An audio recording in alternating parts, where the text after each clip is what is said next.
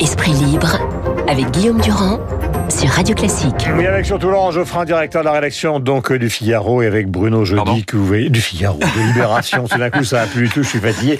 Mais vous avez de bons réflexes, hein, parce que c'est une sorte de test. Oui, c'était Mon pour voir si je dormais. ouais. Voilà. Non, non, je me suis réveillé ce matin. Vous êtes réveillé ce matin, et vous êtes là, vous avez euh, bien raison, Bruno Jeudi, que vous voyez. Qui n'est pas à l'humanité. hein. qui n'est pas à l'humanité. Non, voilà, Paris Match, et évidemment, euh, souvent sur BFM TV. Est-ce que vous croyez à cette histoire de remaniement? Non. Changement de premier Je ne- ministre ne- Il a dit les gens du Parisien ont fumé la moquette. Oui, je ne Il crois a dit pas. ça tout à l'heure. ne- oui, bien sûr, bien sûr, je le, je le redis au micro. je ne crois pas à ce remaniement. Pourquoi? D'abord, premièrement, euh, toutes les euh, toutes les sources euh, convergent vers ce point. Euh, pourquoi changer de premier ministre? Alors, sauf, ils disent tous, sauf catastrophe industrielle dimanche soir, c'est-à-dire S'ils sont trois points derrière écart- le Rassemblement national, il va bien quand même falloir qu'il se passe quelque chose. un écart, à mon avis, supérieur à trois points pour euh, remanier ou changer de Premier ministre. Euh, si vous êtes à un écart de 2 à 3 points, évidemment que ce sera une défaite qui sera interprétée comme euh, un camouflet, enfin tout ce que vous voulez, là, les médias diront ça. Euh, en même temps, euh, euh, les éléments de langage de dimanche soir vont changer, c'est-à-dire que ça va être, on n'est pas si loin que ça euh, du score de la présidentielle du premier tour. Vous allez avoir cette petite musique qui va s'installer et Oui. qui n'est pas fausse par ailleurs.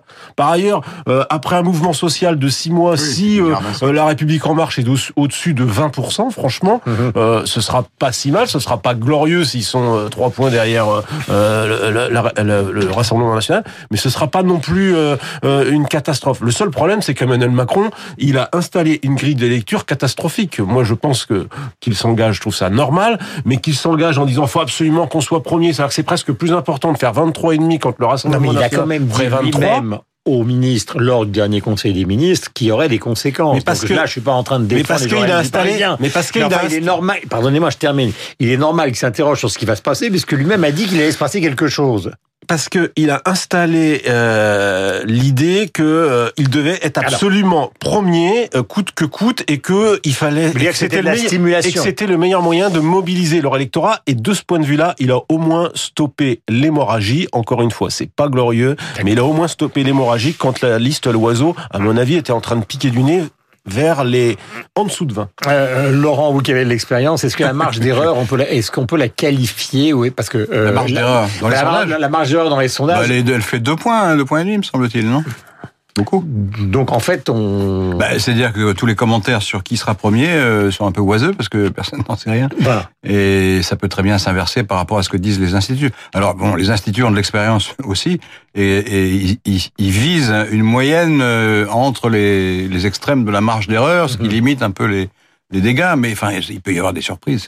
Surtout qu'il y a plusieurs partis qui sont dont on va juger le score sur un point ou deux. C'est-à-dire qu'on va, ju- on va juger le score du de Macron. euh, Est-ce qu'il est un point devant le Front National ou un point derrière? Mmh. Et, ça, c'est imprévisible, euh, scientifiquement parlant. C'est pareil pour le PS. Est-ce qu'il sera au-dessus de 5, en dessous de 5 C'est imprévisible Enfin, aussi. En dessus ou en dessous, c'est une catastrophe terrible quand même que cette candidature Ah, et les sûr, soutiens de ouais. dernière minute. Euh, question euh, sur le fond, question institutionnelle. On a quand même le sentiment qu'en dehors du fait que la préoccupation des Français sortant d'une question de beaucoup de crises sur le pouvoir d'achat euh, est un peu à l'extérieur des européennes, il y a quand même cette question institutionnelle depuis maintenant à l'instauration du quinquennat qui fait que au fond les élections européennes disparaissent totalement derrière euh, la pression euh, des élections présidentielles qui sont conjointes avec les élections législatives. Prenons un Oui. exemple, si on votait Ouais, dimanche comme ça pour des présidentielles, Ouais. euh, il y aurait une participation massive. Bien sûr, c'est comme ça dans tous les pays. Enfin, c'est pas rassurant d'ailleurs pour l'Union européenne. Mais euh, le, ce que, mais ce qu'on a beaucoup de mal à faire, à, à faire comprendre et comprendre nous-mêmes d'ailleurs, c'est l'enjeu réel au niveau européen. Par exemple, euh, on dit c'est important de savoir si le Front National est à 22, 23, 24. Du point de vue des institutions européennes, ça n'a absolument aucun effet. C'est un effet symbolique, politique. Si les, les, les nationalistes font 30, 35% comme on l'annonce, Ouais. bon, c'est un choc.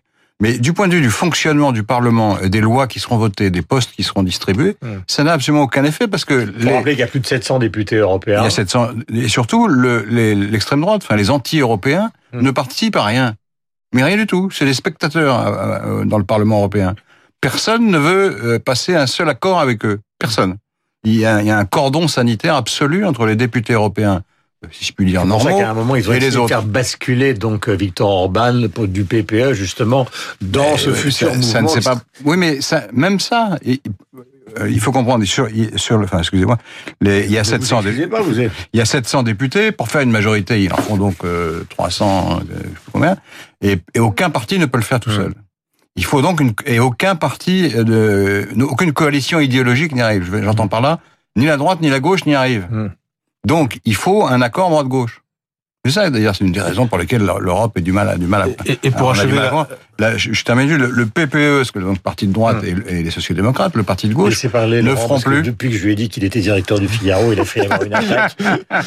Donc il faut qu'il se remette, si vous voulez. Oui, Il faut mais- qu'il se remette en petite foulée. euh. J'allais abonder là, sur un Hein point. J'allais abonder. non, mais qu'il abonde, son- qu'il abonde, Non, si c'est pour dire la même chose que, enfin, Non, non, c'est pas pour dire la même chose, c'est surtout pour dire que, euh, pour aller dans, dans ce sens-là, c'est qu'en plus, les nationalistes, dans la dernière, euh, euh, lors de la dernière mandature, étaient divisés. C'est-à-dire qu'en En plus, plus, ils de pouvoir peser sur rien, ils étaient divisés. Mhm. Et rien ne dit que cette fois-ci, ils seront unis au sein d'un même groupe. Faut quand même rappeler juste sur certains points qu'ils sont pas d'accord sur plein de choses.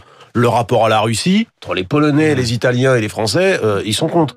Euh, le rapport au, à- au libéralisme, les Allemands sont plutôt des, des, des, des nationalistes extrémistes euh, plutôt libéraux, lorsque les Français euh, sont plutôt dans la catégorie euh, euh, nationale sociaux. il y a quand même un côté totalement surréaliste dans cette élection qui pourrait être la pire en termes de participation depuis la première en 79. C'est qu'on voit par exemple que ce matin, les Britanniques sont en train de voter alors qu'on connaît le système, ou on connaît le contexte, euh, qui est celui euh, du Brexit, Nigel Farage qui explose les sondages. Tout ça participe d'une sorte de déconstruction quand même, même Ah, si l'Europe est un avenir ou notre avenir. C'est tubesque, c'est sûr, j'ai entendu votre titre à 8 heures, j'imagine l'auditeur, ah bon, ils votent les Anglais alors qu'ils sont censés partir. Oui, c'est assez euh, ubesque, en plus ils vont gagner, enfin les, le parti, euh, le Brexit Party va gagner euh, euh, les élections, en tout cas c'est ce ce que disent, ce que disent les sondages. réfé- un nouveau Le tout dans une ambiance de, de, de, de abstentionniste record en Grande-Bretagne, Ouais. un peu plus de 30% de votants.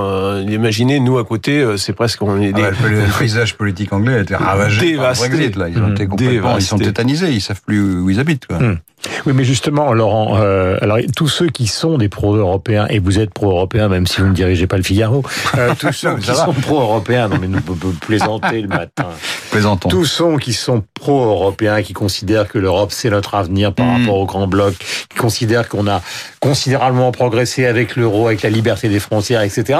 C'est quand même un peu terrifiant quand même de, de constater euh, ce, ce paysage qui est en train de se disloquer quand même d'une manière assez considérable. Oui et non, il faut, il faut pas non plus exagérer parce que le, les institutions européennes vont continuer à fonctionner.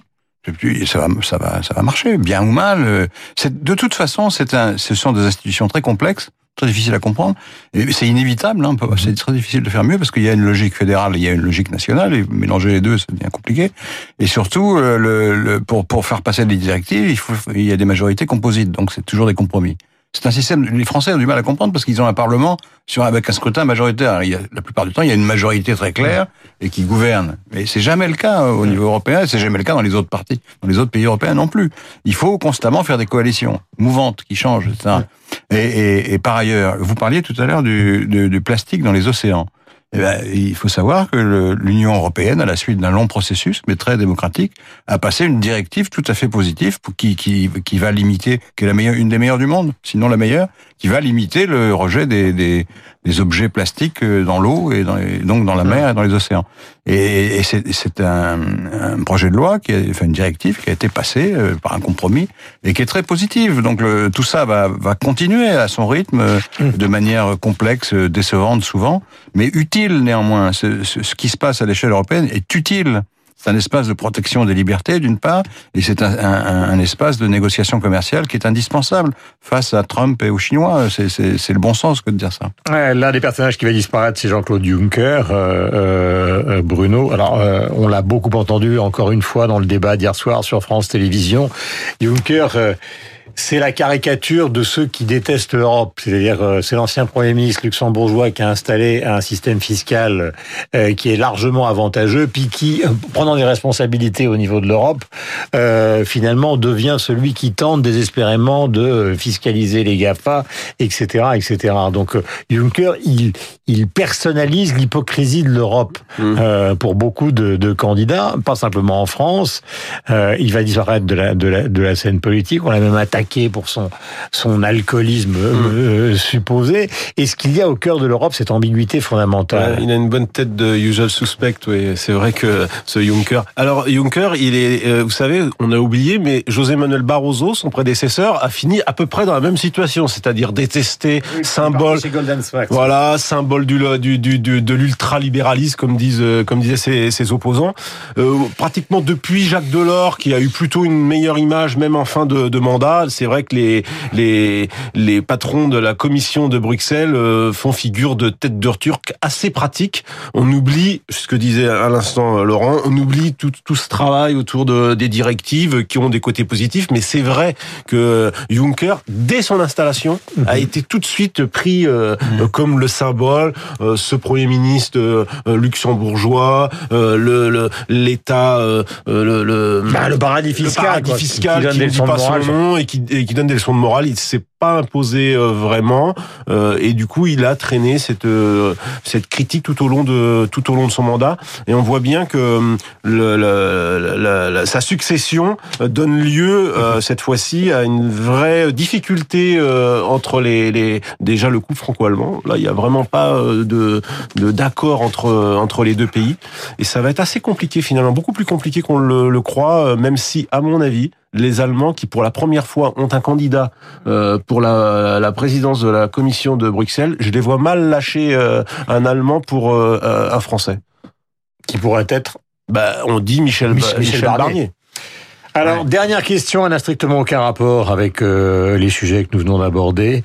C'est le cas Tarantino, parce que euh, beaucoup de gens considèrent que Tarantino, c'est à la fois un grand metteur en scène, mais en même temps, quelqu'un qui a un rapport indécent avec l'histoire. On se souvient d'Inglorious Bastard, où il y avait euh, cette idée euh, qu'on pouvait presque jouer avec le nazisme. Là, il s'agit, dans son dernier film, euh, de l'affaire Charon-Tête et, et, et, et Libération, votre journal, a écrit que ce qui était bizarre avec Tarantino, c'est qu'il n'arrivait pas à avoir un rapport, euh, comment peut-on dire, presque cinématographique avec la vérité. C'est qu'il avait toujours un rapport adolescent avec la vérité, qui est celui euh, du type qui est cinéphile et qui, au fond, prend des libertés considérables avec la tragédie humaine. Est-ce que vous aimez Tarantino, Laurent?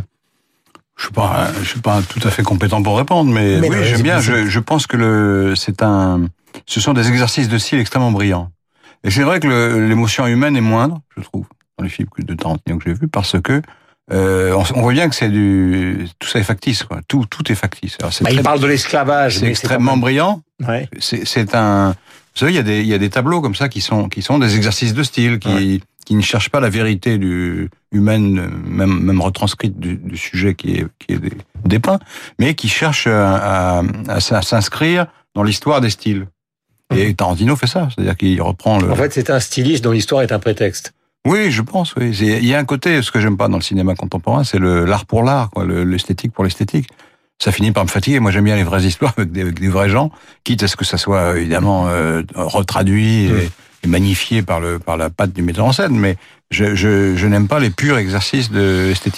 Mon cher euh, Bruno Jeudi, est-ce C'est que vous troisième style très brillant, mais parfois c'est un peu fatigant. Tarantino, vous aimez ou pas? Oui, oui, oui, j'aime bien. Ouais. Mais, je, mais je- euh, ouais, j'aime bien, mais je trouve que c'est du troisième degré, euh, brillant, mais bon, faut être en forme pour regarder quand même. Comment en forme Mais- ça, doit- ça peut être jubilatoire. Mais oui, mais justement, parfois, jubilatoire et l'indécent. mais c'est ça parfois, oui, voilà, c'est gênant. euh, le Inglorious Bastard, moi, j'avais trouvé gênant, voilà, par exemple. Merci à tous les deux. Donc, euh, Laurent Geoffrin, qui est le directeur évidemment de Libération, et Bruno Jeudi, qui est entre Paris Match.